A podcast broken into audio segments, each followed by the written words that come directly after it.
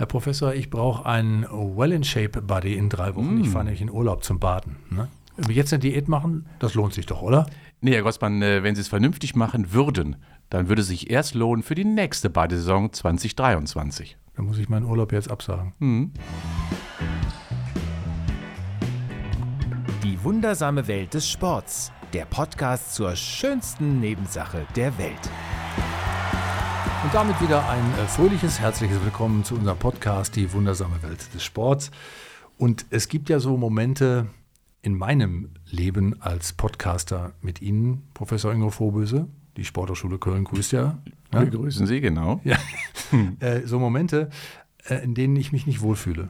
Nein, Herr Und ich schon, ja, das, das möchte ich aber Und nicht. schon ganz genau weiß, dass, dass die nächsten Minuten ganz hart für mich werden. Nämlich? weil wir heute ein Thema uns ausgesucht haben, das äh, mich noch nicht akut betrifft, aber wo man anfängt, darüber nachzudenken, zum Beispiel über die Tatsache, dass ich in der Pandemie, äh, wie viele andere ja auch, so circa vier Kilo zugenommen habe. Muss die Pandemie als Ausrede herhalten, Herr Grossmann, sind Sie mal ehrlich. Ja, das stimmt natürlich, ein bisschen ist das wahr. das ist aber- doch Ihr Lodderleben. Ja, nicht nur, aber auch. Aber tatsächlich trifft das ja für viele zu, also die ja auch Lodderleben dann genossen haben. Äh, aber das ist ja wurscht. Mein Druck ist jetzt nicht so groß, dass ich sagen würde, ich, das muss das alles wieder loswerden, weil ich habe ja gelesen, dass, äh, da werden Sie mir sicherlich zustimmen, dass Menschen im hohen Alter, so wie ich ja auch, durchaus etwas mehr wiegen dürfen. Ne? 5,3 Kilo waren es übrigens in der Pandemie im Durchschnitt, das muss man sagen. 5,3 Kilo. Ich weiß nicht, wie viel Sie haben. Ja, ich hatte so vier bis fünf. Dann sind Sie ja unter Durchschnitt. Das variiert. Natürlich, ich bin Ja, unterdurchschnittlich, wie immer, wie in allen Bereichen. Wie, wie immer.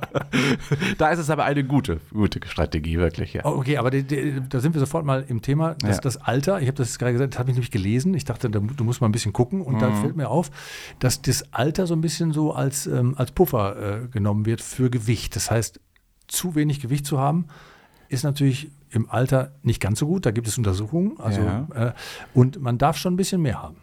Grundsätzlich kommt es darauf an, woraus dieses Gewicht besteht, Herr Grossmann. Man kann natürlich Fettmasse haben auf der einen Seite, die bringt relativ wenig. Äh, Das bedeutet, Mhm. Gewicht schon, ne? Ja, Gewicht auf der Waage schon. Das ist aber auch das, was äh, auch einem älteren Menschen nicht unbedingt hilft. Sondern äh, viel besser wäre es die aktive Zellmasse, weil die leistet bestimmte Dienste im Organismus. Die produziert bestimmte Hormone, die stimuliert bestimmte Aktivitäten der inneren Organe. Also wenn, dann sollte schon die aktive Zellmasse sein, äh, die das Gewicht bringt. Ich habe das böse Wort aktiv schon wieder gehört. Und da sind wir mit Sicherheit Mhm. Ist kein böses Thema. Wort. Gut, aber äh, damit haben wir schon so ein bisschen umrissen, worum es heute Ja. gehen soll. Unser Thema ist heute Diäten. Das heißt, wenn ich mir jetzt den Druck machen wollte, müsste, äh, zu sagen, ich will diese vier bis fünf Kilo wieder wegbekommen, dann würde ich wieder gucken, wie machst du das, Peter? Ich wüsste tatsächlich bei meinem Konsum, den ich so habe, äh, genau, wo ich angreifen könnte. Aber das wissen natürlich viele Menschen nicht. Deswegen boomt ja der Markt der Diätratgeber ja. ohne Ende. Und ähm, ich habe das mal gemacht. Ich bin reingegangen in eine Buchhandlung und habe geguckt und habe gedacht, das ist ja Wahnsinn, mit was man da alles erschlagen wird äh, an Diäten. Und jeder verspricht ja, ähm, Heilsbringer zu sein in einem Markt der Traumatisierung der Menschen wegen ihres Gewichts. So, das ist jetzt mal ein bisschen negativ beschrieben. Ja, ist so. Ähm, aber das kann ja nicht gut sein, oder? Also 75 Prozent der Deutschen haben schon statistisch betrachtet eine Diät hinter sich, muss man sich mal vorstellen. Also irgendwie ist das Land mit seinem Gewicht unzufrieden. Ja, und das ist schon schlecht. Ähm, das Problem ist allerdings so, dass Diäten immer, wenn man sie betrachtet, nicht zu einem großen Erfolg führen. Und dann versucht man natürlich immer, und ich weiß, dass viele unterschiedlichste Diäten immer ausprobiert haben, weil sie mit keiner bisher Erfolg gehabt haben. Und daran erkennt man schon, dass Diät sehr nahe immer in die Ecke von Frustration auch zu rücken ist, weil das, was man sich erwünscht hat, oder noch schlimmer, das, was die Heilslehrer versprechen, überhaupt nicht realistisch ist. Ähm, Und das heißt also, da passt etwas nicht zusammen, weil der, die Funktion oder der Erfolg schon eben in der Regel meistens nicht durch die Diät ausgelöst wird. Sie sind ja ein Freund der Thesen, ne? Ja, wenn Sie das so meinen. Ja, ich würde jetzt mal sagen, äh, kann ich daraus lesen, dass Sie sagen, Diäten sind erfolglos, Würde wenn ich sie so- nicht langfristig angelegt sind? Auf jeden Fall. Also das bedeutet letztendlich, dass Diäten immer eine Falle sind, in die man hineintappt äh, und aus der man wirklich nur herauskommt, wenn man grundsätzlich nachhaltig und langfristig seinen Lebensstil ändert. Und mal ebenso vier bis fünf Wochen dazwischen reingequetscht und ich will mal wieder was für meine Strandfigur tun, das greift viel zu kurz. Und ich fürchte, dass das Wort aktiv gleich auch wieder bei Ihnen auftaucht. Das wird an einigen Stellen sicher der Fall sein. Gut, ja. aber das muss man, da muss man eben durch, wenn man tatsächlich langfristig äh, auch was mit sich selber machen möchte. Ich kenne viele Leute, äh, damit gleich nochmal zum Thema, die sagen am Anfang eines Jahres, ich mache jetzt mal keinen Alkohol, kaum Kohlenhydrate. Und äh, ich kenne selber einen, einen, Freund von mir, der dann immer ganz glücklich sagt, aber Peter, guck mal, siehst du, siehst du was? Siehst du was? Und ich sage immer, ja, sehe ich, du hast was abgenommen. Ja, ich habe jetzt schon 15 Kilo abgenommen. Und bis Ostern? Und bis Ostern? Ja, es dauert ein bisschen länger bei ihm, aber ich sag mal so, Pfingsten. Pfingsten, okay. Pfingsten ist dann, äh, ist dann die, die Rundung wieder hergestellt. Ja, ist klar. Und äh, teilweise noch mehr. Warum ist das so komisch, dass die Menschen nicht wissen, dass sie, ähm, dass, dass der Jojo-Effekt, den wir jetzt gerade beschrieben mhm. haben, noch eigentlich viel schlimmer ist als das Übergewicht selber. Mhm. Also alle Diäten führen statistisch, auch hier nochmal eine kleine Zahl, an sich zu einer Gewichtszunahme von 1,3 Kilo innerhalb des ersten Jahres. Das heißt also, mache ich eine Diät, habe ich am Ende des Jahres 1,3 Kilo mehr. Also so viel dazu zu, zu dem großartigen Erfolg. Ich glaube, dass die meisten Menschen viel zu radikal vorgehen. Sie wollen in viel zu kurzer Zeit viel zu viel erreichen. Das wird uns ja auch versprochen. Mhm. Wenn ich mir mal so die Käseblättchen anschaue oder die Bäckerblumen oder was so alles drauf steht, dann mal an einem Wochenende vier Kilo mal eben abnehmen äh, oder auch die ganzen Diäten, die werben ja damit mit einem schnellen Erfolg. Offensichtlich wollen wir das. Wir wollen einen schnellen Erfolg, der möglichst wenig Zeit kostet, der sehr erfolgreich deswegen ist, weil mein Spiegelbild sich verändert. Vor allen Dingen aber die Waage uns relativ schnell Auskunft darüber gibt, äh, wie sieht es eigentlich aus. Und dieser schnelle Erfolg führt eben dazu, dass man den Organismus überfordert. Und das muss man einfach verstehen, aber das wird niemals mit kommuniziert. Äh, der Körper kann nicht radikal plötzlich umgestellt, umgewandelt werden, sondern er braucht Zeit. Er muss zu einem Freund gemacht werden, damit er mitläuft. Aber das ist ein gutes Stichwort, äh, der Körper als Freund. Viele haben den nicht als Freund. Und wenn ich jetzt quasi nicht übers Wochenende, aber sag mal, eine Woche was mache, was mir gleich vier Kilo wegnimmt, dann fühle ich mich doch gut. Das ist doch ein positiver Verstärker vielleicht äh, dafür, dass man das was richtig gemacht hat. Ist das auch ein psychologischer äh, Knackpunkt? Ich wollte gerade sagen, also das Einzige, was sich da wirklich drüber freut, ist vielleicht ihr Gehirn, also ihre Gedankengänge. Freuen sich, huch, sehe ich gut aus und äh, es hat ja etwas gebracht. Aber der Organismus, der ist in einer Hungersnot und der schreit und lechzt nach dem, was er dann wirklich bekommt. Und das heißt also, auf der anderen Seite hat man eben die ganze ganzen Zellen seines Körpers, die 90 Prozent anderen Zellen nicht mitgenommen. Aber die brauchen letztendlich ein bestimmtes Format, eine bestimmte Qualität an Energie, auch insbesondere auch Kalorien. Und das bedeutet also, dass wenn man das nicht in eine Symbiose bringt, also Kopf und Körper, dann mhm. ist genau das passiert, dass die meisten Menschen dann frustriert sind nach einer gewissen Zeit, weil es genau in die andere Richtung umschlägt. Ja, die Hilfsmittel, äh, mit denen man abnehmen kann, äh, ob es sinnvoll ist oder nicht, äh, werden wir noch aufzählen. Es gibt da die verrücktesten Sachen, die man, die man machen kann in der Zwischenzeit. Viele Menschen äh, haben sich so auf so ein paar, so vier, fünf gängige Muster eingeschossen, die immer einen anderen Namen haben, aber eigentlich, glaube ich, äh, mhm. im Endeffekt auf das Gleiche hinauslaufen. Ähm, aber ich habe dann immer gedacht, das ist ja eigentlich ganz einfach, wenn man äh, nicht mehr zu sich nimmt, als man verbraucht, dann kann man ja nicht zunehmen. Ne? Das ist erstmal gut. Ja das, ist ein, ja, das ist eine ganz einfache Rechnung. Das heißt also, wenn man den Verbrauch quasi gleichsetzt mit der Zufuhr, nimmt man nicht zu. Ähm, das Problem ist allerdings natürlich, dass der Körper seinen Verbrauch im Laufe des Lebens verändert wenn man nichts dagegen tut, wir aber an, auf der anderen Seite eben unseren normalen Konsum weiterführen. Und das heißt also, wir passen eben unsere, unser Verhalten nicht an die Veränderungen unseres Organismus an. Wir reden ja alle davon, das wissen wir ja alle, dass sich hormonelle Umstellungen einstellen, dass sich äh, bestimmte Leistungsfähigkeiten verändern, ja, dass wir nicht mehr so fit sind möglicherweise. Und das hat natürlich auch Konsequenzen bezogen auf den Verbrauch. Erstens ist der Körper dann nicht mehr in einer so starken Verbrennungssituation, wie er sein sollte. Und zum Zweiten, wir machen auch einfach weniger. Mhm. Das heißt, die körperliche Inaktivität und damit die Verbrauchssituation verändert sich und das führt eben zu diesem Missverhältnis. Verhältnis. Nur mal ein Beispiel. Daran kann man schon sehen, wie einfach es auch sein könnte. Wenn ich beispielsweise mal 200 Kilokalorien pro Tag einspare, das ist nicht viel. Ja, äh, oder auch 200 Kilokalorien mehr esse, mehr konsumiere. Und wenn man das mal 365... Also ein Käsebrötchen quasi. Ja, ungefähr ein halbes Käsebrötchen sogar fast, nur je nachdem, wie dick man es belegt, Herr Grossmann. Äh, Also ich 400. das, ich wollte gerade sagen.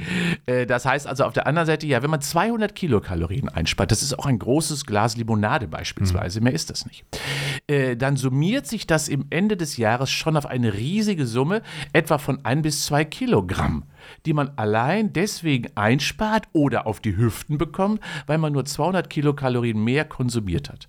Und dann erkennt man schon, wie sensibel es ist und wie feingliedrig der Körper reagiert.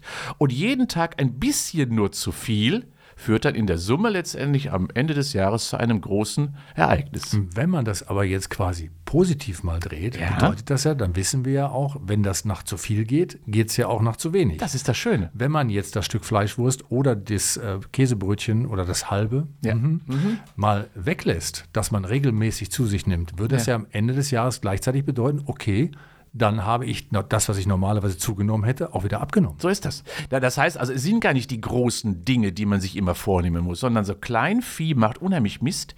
Äh, Und das bedeutet also 150 bis 200 Kilokalorien jeden Tag eingespart ist letztendlich sogar die beste Strategie, äh, weil man da nachhaltig in ein kleines Defizit hineinbekommt, was man aber nicht merkt. Man verliert auch gar nichts. Man kann alles essen, nur man isst von allem ein bisschen weniger. Wäre ja ein super Trick, äh, wenn man sich das vornimmt für ein Jahr, am, am Ende dann mal zu gucken, nach einem Genau. Jahr und nicht nach vier Wochen. Äh, habe ich jetzt die 10 Kilo weg, äh, die kann man auch in einem Jahr abnehmen, viel gesünder und mit, mit viel wenig, weniger Veränderung des Lebensstils. Ich glaube, das ist die Problematik, ne, dass die Menschen nicht bereit sind, ihren Lebensstil dann grundsätzlich längerfristig zu ändern. Ne? Ja, weil sie alle Verlustängste haben. Für viele sagen, hm, ich esse das doch so gerne, wenn ich das nicht. Und da muss man auch wirklich sagen, äh, leider werden äh, bestimmte Lebensmittel viel zu stark in den Mittelpunkt gerückt und auch viele Makronährstoffe. Darauf kommt es gar nicht an. Werden wir vielleicht heute nochmal reden, bezogen auf Kohlenhydrate oder Fette natürlich. Aber grundsätzlich ist es niemals ein Lebensmittel, was einen schlanker macht oder nicht schlanker macht. Wenn ich zum Beispiel lese, das ist völliger Bullshit, ja, dass in irgendeiner Form bestimmte Lebensmittel beim Abnehmen helfen sollten, ist doch Chili oder Ingwer oder sonst irgendetwas, ist das Quatsch.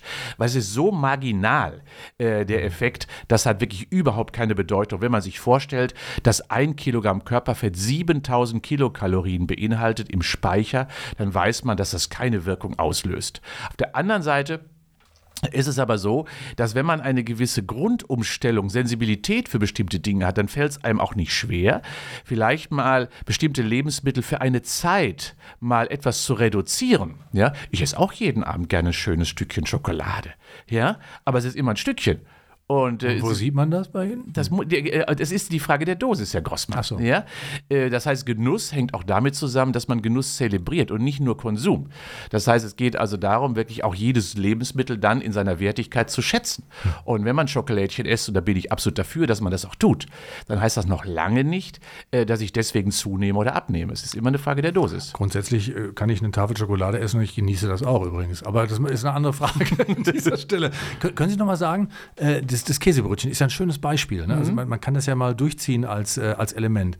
Wenn ich dieses Käsebrötchen mit 200 Kilokalorien nicht esse, Ja. Mhm. aber sonst immer regelmäßig gegessen habe, mal so als Snack zwischendurch. Genau. Ne? genau. Das Ja. kann man ja mal lassen. Ja. Was kommt am Ende des Jahres dann dabei raus? Das kann man Kilomäßig. Sich, das kann man sich sicher vorstellen. Wenn man 200 Kilokalorien nimmt und das mal 365 Tage rechnet, liegt man ungefähr bei anderthalb Kilo, die man dann als Verlust von Körperfett quasi erfahren hat. Das heißt, jeden Tag zum Beispiel die, den Latte Macchiato oder den Cappuccino eine Tasse nur eingespart äh, oder eben ein halbes Käsebrötchen oder eben vielleicht den Riegel Schokolade. Schon habe ich am Ende des Jahres 1,5 Kilo etwa gewonnen. Aber von jedem. Also aufsummiert würde es ja bedeuten, dann hätte man 5 Kilo. Also wenn Latte Macchiato weglässt noch und dann Ja, ja, ja, ja, aber da, daran sieht man das. Man fängt vielleicht mal mit Wahnsinn. einem an. Lass Ja. mal eins weg. Ja. Und diese Minus-Eins-Regel ist eine wunderbare Regel. Ja? Ähm, versucht doch mal ein einziges Genussmittel jeden Tag vielleicht nur in seiner Menge zu reduzieren. Trink doch einfach mal einen Cappuccino weniger. Trink doch mal einen Latte Macchiato weniger oder iss mal wirklich ein bisschen weniger vom Käsebrötchen oder von der Chips.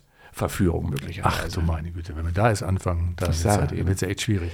Aber ist das nicht auch genau der Punkt, ähm, wenn ich jetzt Menschen treffe, die so 25, 30 Jahre alt sind, auch Mitte 30, die sich gar nicht, gar keine Gedanken um ihren Körper machen. Die sehen ja meist auch noch ganz gut aus. Also es gibt auch einige, die schon in dem Alter zu viel haben. Ja, finde ich schon. Das Ja, nimmt zu, ne? Das oder? nimmt zu, das stimmt. Aber es gibt halt einige, denen sieht man an, okay, da ist doch alles in Ordnung. Das war, ist ja bei mir quasi auch gewesen, äh, als, als junger Mann. Mhm. Schön, dass Sie in der Vergangenheit reden, ja. Ja, ja, genau.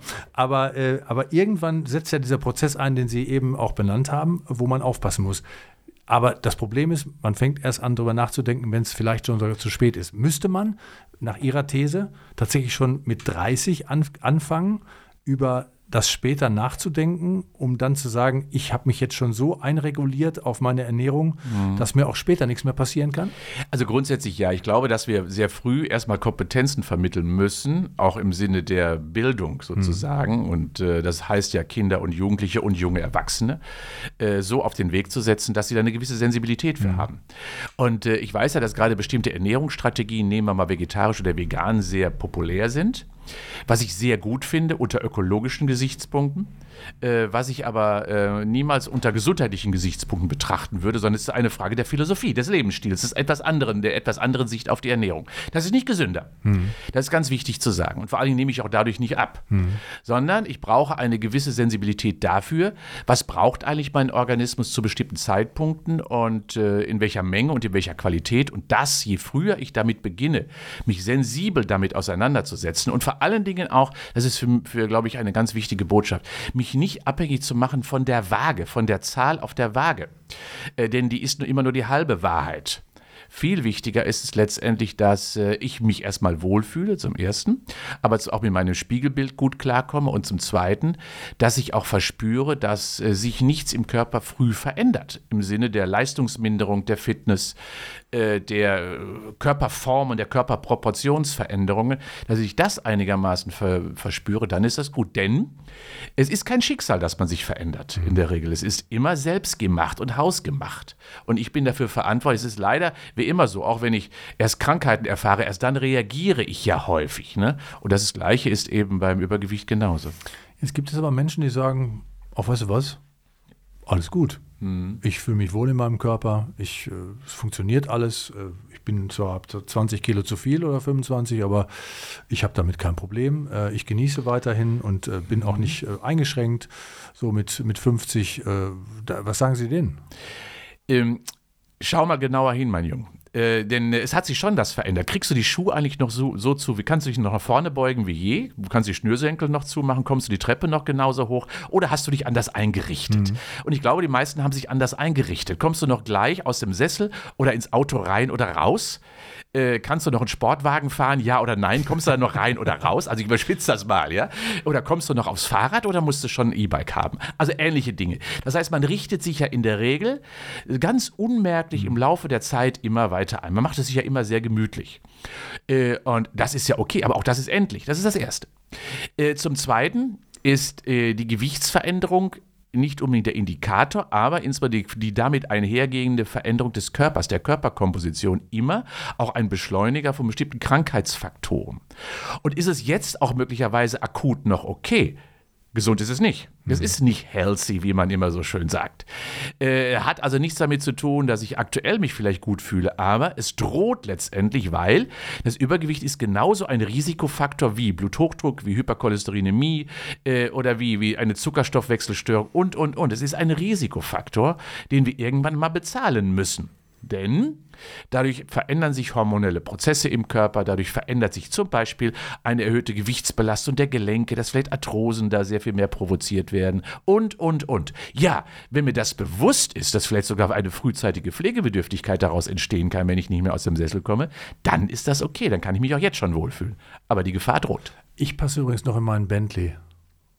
Ach, Herr Grossmann, Sie sind peinlich. Ja, war jetzt auch nur so ein Scherz. Ja, nee, da, ja, Ich habe ich hab ja keinen. Aber äh, ein gutes Beispiel, was Sie angesprochen haben, weil man sieht ja tatsächlich an Prominenten auch, da, dass es ein sehr, sehr langer Weg ist, bis man äh, an, auf einem Stand ist. Also ich, Rainer Kallmund zum Beispiel Ja. ist ja so ein Fall gewesen, so der, der galt ja immer also als der, als der Dicke, der, der aber irgendwie gut, gut, gut drupp ist Ja. und immer gut gelaunt ist. Und der hat ja dann auch irgendwie mal so ein paar so Hin- und Her-Sachen hinter sich. Und dann hat er angefangen abzunehmen. Dann musste er auch irgendwie operiert werden, weil die, die, die, die Hautfalten auch weg. Also sagen wir so, das Aussehen, was er jetzt hat, wo er sich selber wohlfühlt, wie er sagt. Das ist natürlich aber auch, muss man, ein langer, langer Weg mit beschwerlichen Dingen. Das kann man vielleicht auch schon vorher stoppen. Also das muss man vorher stoppen. Äh, ich kenne Rainer Kalmuth ja auch. Und äh, die Außensicht war natürlich immer der gemütliche, der lustige. Aber innen sah es anders aus. Äh, und er hatte schon riesige Belastungen und auch durch sein Gewicht zusätzliche Belastungen zu erfahren, die ihm sein Leben nicht erleichtert haben. Ja?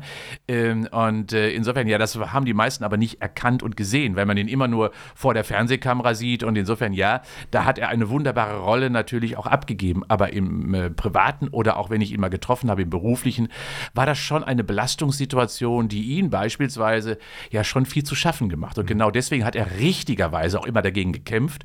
Nun hat er reagiert, weil er es nicht mehr anders geschafft hat. Eben übers normale Abnehmen hat es nicht funktioniert. Und bei ihm war es auch richtig, dass er operiert worden ist. Aber auch da muss man wissen, man operiert ja nur am Chassis. Hm. Ja? Es ist ja nur die Außenhülle, die verändert worden ist. Das steht ihm erstmal ganz gut. Es hat positive Effekte bezogen auf die hormonelle Situation, aber Letztendlich ist so, dass bei ihm auch schon viel in den Brunnen gefallen ist, was er gar nicht mehr zurückführen kann, weil viele gesundheitlich relevante Dinge, man kommt man auch nicht dran.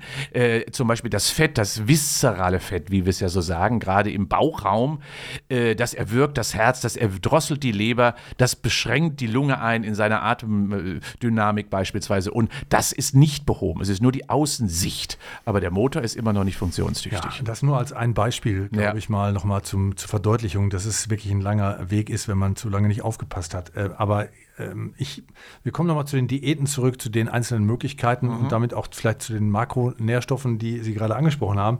Äh, ich habe gedacht, äh, ich habe mich hier nochmal ein bisschen umgeguckt in den, in den Büchereien und Buchhandlungen und habe gedacht, das wäre doch ein Top-Tipp, wenn man mal so einen so so ein Diätenratgeber auch schreiben würde, äh, den noch kein anderer geschrieben hat. Begründen, warum man damit auch abnimmt, könnte man doch immer. Also ich meine, so eine Schokoladendiät wäre doch super, ne? Also, gibt's ja schon. Ja, ach, gibt's die schon? Ja, die gibt's schon. Ach so. Es hat eine, eine be bekannte Moderatorin eine, eine Schokodiät geschrieben, vor, schon vor, vor zehn Jahren. Da bin ich schon raus. Fleischwurst.de zum Beispiel. Hat das schon mal jemand geschrieben? Ja, ist doch super. Ja? ja. Also wenn ich quasi äh, etwas weniger an Kalorien zu mir nehme, als ich verbrauche mm. und nur Fleischwurst esse, dann ist das natürlich eine sehr einseitige Ernährung. Aber ich würde tatsächlich nur mit Fleischwurst essen abnehmen. In der Regel ja, wenn Sie das genauso reduzieren. Ja, also es gibt also Bestseller ist vorprogrammiert. Kohlsuppendiät gibt es ja. ja, also wie Schoko, äh, Schoko, und daran sieht man schon die Absurdität. Grossmann, Fleisch ist meine Wurst. Ja, das habe ich mir gedacht. Oder so. Aber, aber Sie wissen ja, dass ungefähr in einer Scheibe Fleischwurst schon 35 bis 40 Prozent Fett drin steckt. Ja, ja, ja, natürlich, ja klar. Das, das, wissen Sie. Aber schon, schon, richtig, das ist ja so ein bisschen dann in Richtung Atkins, der ja also die klassische quasi Low-Carb-Diät, die ja in der Regel meistens etwas fettlastiger ist und das ist ja nichts anderes. Mhm. Ja, nur die Einseitigkeit wäre natürlich blöd, wenn Sie sich immer nur auf Fleischwurst beschränken. Äh, da können Sie schon mal mit Salami oder Mortadella vielleicht variieren. Vielen Dank, guter Tipp, schreibe ich auch mit. Ja, ja. Äh, aber, aber vom Grundsatz her, ja, ich bin mir sicher, dass da, daran erkennt man schon, das ist absurd. Ja, man nimmt nicht mit dem Weglassen oder mit der überproportionalen Zufuhr von einem Lebensmittel ab. Nein, auch hier geht es um Sensibilitäten, die dadurch geschaffen werden, um eine Veränderung vielleicht einer gewissen Ernährungsstrategie, die man bisher gefahren ist, aber dadurch kippt man den Organismus nicht um. So, und jetzt haben, wir, haben Sie eben von den Makronährstoffen geredet, also die großen Big Kohlenhydrate und Fette sind es ja, ne? Genau, und Eiweiß ist ja irgendwie genau. auch noch mit dem Boot. Das, das ist ja gerade, das kommt ja gerade schick weg, das kommt ja gut weg. Kommt grad. gut weg gerade, ja, ja, aber es sind ja die Bausteine, aus denen alles zusammengebaut ist. Genau. Und wo, mehr, wo man dann gewichtet. Mehr gibt es auch gar nicht. Genau, und, und was lasse ich weg und was äh, genau. nehme ich mehr und daraus ergibt sich dann quasi auch die Form der Diät. Letztendlich muss man das ja zusammenfassen. Ja. Äh, das kann man ja nennen, schlank im Schlaf, das kann man Paleo-Diät nennen, das kann man Formula-Diät nennen, Entgiftungsdiät, das kann man äh, äh Brigitte-Diät Diäten, das ist Blutgruppendiäten. Genau, eigentlich völlig wurscht. Es geht ja. immer um diese drei Makronährstoffe. Genau. Ja. Mehr, mehr, gibt es auch nicht. Äh, und da ist der eine auch nicht besser als der andere, das muss man sagen. Äh, überproportional nehmen wir natürlich aktuell Kohlenhydrate zu uns, das muss man ganz klar sagen, weil unsere Ernährung eben sehr stark kohlenhydratlastig ist. Und das führt auch zu vielen Phänomenen, die wir aktuell ja finden. Häufig in Begleitung des Übergewichtes ist ja Diabetes zu betrachten, sehr früh im Kindesalter mittlerweile ja auch schon vorzufinden. Und das ist eben durch die hohe Nutzung von Einfachzucker, äh, hohe Zufuhr letztendlich auch überproportional stimuliert. Auf der anderen Seite, wenn man allerdings maßvoll mit dem Kohlenhydrat umgeht, und das müssen wir auch, wir brauchen die Kohlenhydrate, ähm, ist es eben genauso wenig oder positiv erfolgreich wie eben eine fettreiche oder fettarme Diät. Heißt also, ja, äh, alle Makronährstoffe müssen benötigt immer nur in der richtigen Dosis werden. Aber das ist doch spannend, was Sie gerade sagen, äh, weil wenn wir jetzt von der These her annehmen, dass die Menschen zu viele Kohlenhydrate generell zu sich nehmen, mhm. dann ist eine Diät quasi ja nur eine Zurückführung auf einen normalen Bereich, wäre ja schon eine Diät. Aber hundertprozentig. Deswegen, deswegen ist Diät ja auch, wenn man das historisch betrachtet, äh, eine wunderbare Maßnahme, nämlich es ist eben nicht eine Reduktion von Kalorien, so wie wir es heute ja. betrachten, oder eine Veränderung von Makronährstoffen in der Zufuhr. Nein, Diät war letztendlich, die Diätetik war eine Veränderung des Lebensstils hin zu einer Normalisierung, zu einer Balance. Und nicht umsonst sagt die Deutsche Gesellschaft für Ernährung ja, dass wir ungefähr grob 50 Prozent Kohlenhydrate, 30 Prozent Fett, 20 Prozent etwa äh, Proteine benötigen, um den Organismus optimal dauerhaft bei einem normalen normalen Organismus bei einer normalen Tätigkeit zu versorgen. Und das hat sich eben überproportional äh, verändert. Wir nehmen viel zu viel eben Kohlenhydrate und Fette aktuell zu uns und das führt zu dieser Gewichtsproblematik. Mhm. Also wenn man äh, sowieso nicht so viel Kohlenhydrate zu sich genommen hat und denkt, man äh, müsste jetzt da auch dran drehen, ist das eigentlich gar, kontraproduktiv. Nicht, gar nicht gesund. Ne? Ja, kontraproduktiv. Das, das muss man ganz klar sagen. Äh, um nur mal ein Beispiel zu sagen, aus den Kohlenhydraten kommen die meisten Ballaststoffe.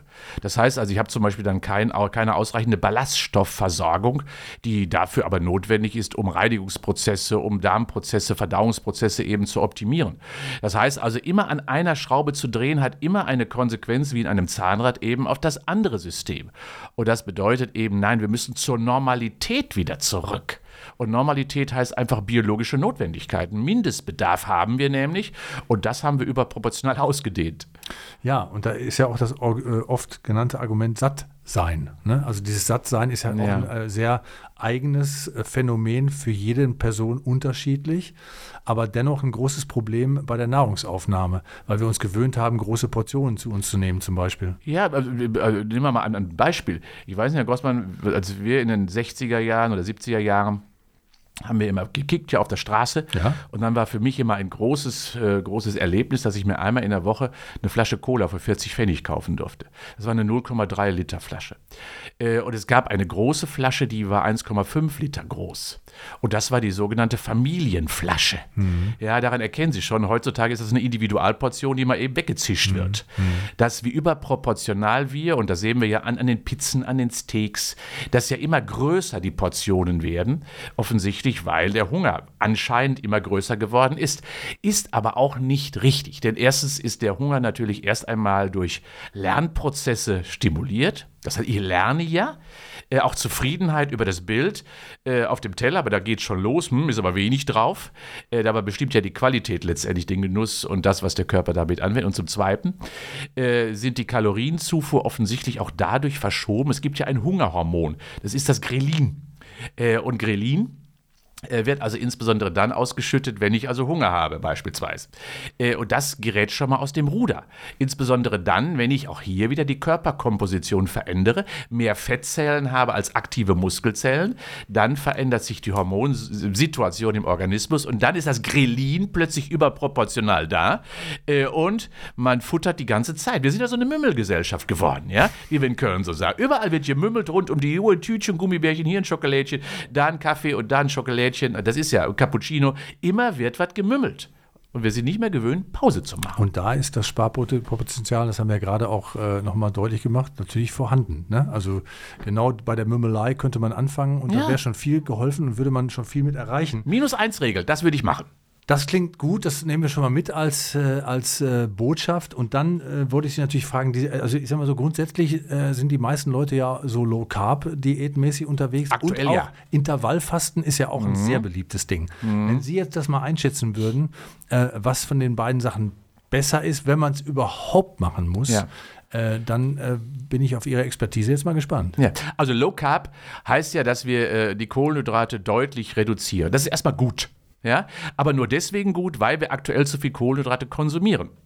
Würden wir in einem normalen Bereich konsumieren? Nein, wir brauchen etwa 50 Prozent Kohlenhydrate ungefähr grob in unserem Nahrungsverhältnis, was die Makronährstoffe betrifft. Und gerade Sportler beispielsweise, da haben wir jetzt gerade ja viele, die uns zuhören, brauchen sowieso etwas mehr, weil Kohlenhydrat ist der Mastersprit der körperlichen Leistungsfähigkeit. Und wenn ich danach quasi mal Muskelaktivität mache und vorher eine Limonade getrunken habe, ist das nicht schlimm, ganz im Gegenteil sogar. Wir geben ja Sportlern in der Endphase zum Beispiel von bestimmten Ausdauerbelastungen immer bewusst eine kleine Zuckerportion, damit die schnellen Kohlenhydrate schnell in der Muskulatur angekommen sind mhm. und schnell gute Leistung erbracht werden kann.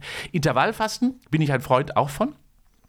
Aber äh, manchmal ist eben diese 5 zu 2 halte ich sowieso für viel zu anstrengend im Alltag. Also fünf Tage normal essen, zwei Tage Pause ist schwierig für viele. Im Alltag sowieso.